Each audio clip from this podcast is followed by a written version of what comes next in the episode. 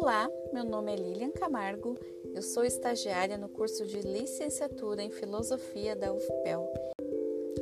No episódio anterior, nós conhecemos um pouco melhor o que é o senso crítico e quais os motivos que temos para desenvolvê-lo. Acredito que já temos bons argumentos, não é mesmo? Então, algumas pessoas acham filosofia algo muito difícil mas ter um senso crítico é também ser filósofo. É buscar a verdade das coisas e assim ir se tornando cada vez mais sábio, como Sócrates, talvez. Sócrates nasceu em 470 a.C. Foi um filósofo grego de origem humilde que revolucionou o pensamento ocidental, de tal modo que foi condenado à morte quando tinha 71 anos. Os relatos do julgamento de Sócrates podem ser conferidos no diálogo de Platão, Apologia de Sócrates. Cidadão admirado e enaltecido por alguns, particularmente pelos jovens, era entretanto criticado e combatido por outros, que nele viam uma ameaça para as tradições da polis e um elemento pernicioso à juventude. Parece que Sócrates era parça da juventude. Nesse julgamento, ele defendeu-se, esclarecendo a origem das calúnias de que ele estava sendo acusado.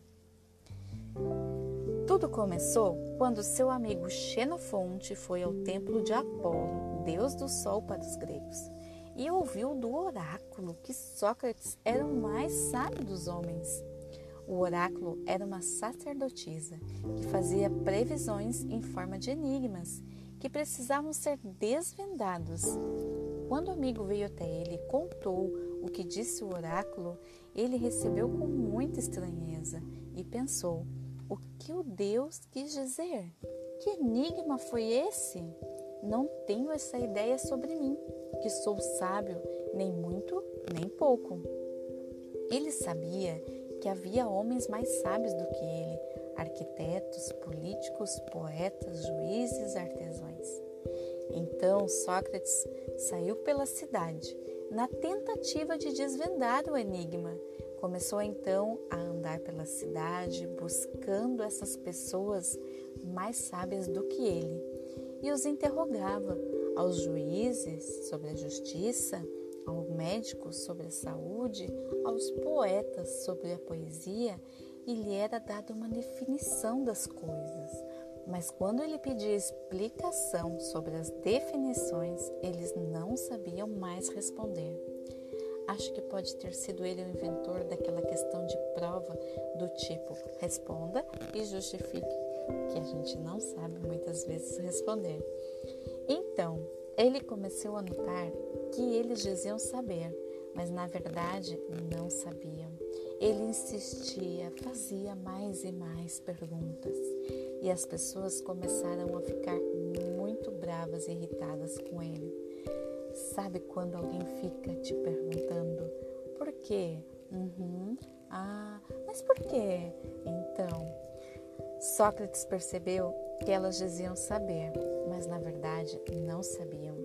Então deduziu que de fato ele era mais sábio do que elas, porque elas não sabiam que não sabiam, e ele, ao contrário delas, sabia que não sabia, surgindo então a famosa expressão: só sei que nada sei. Você já ouviu falar na base comum curricular?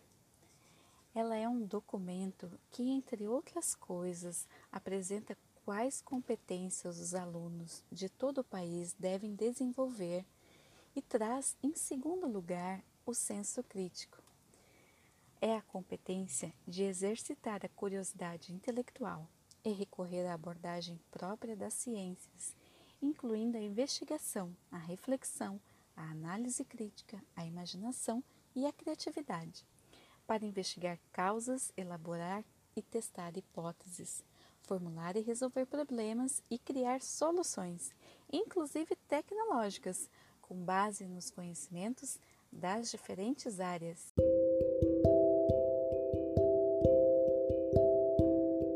Então, chegamos ao final do segundo episódio sobre o pensamento crítico.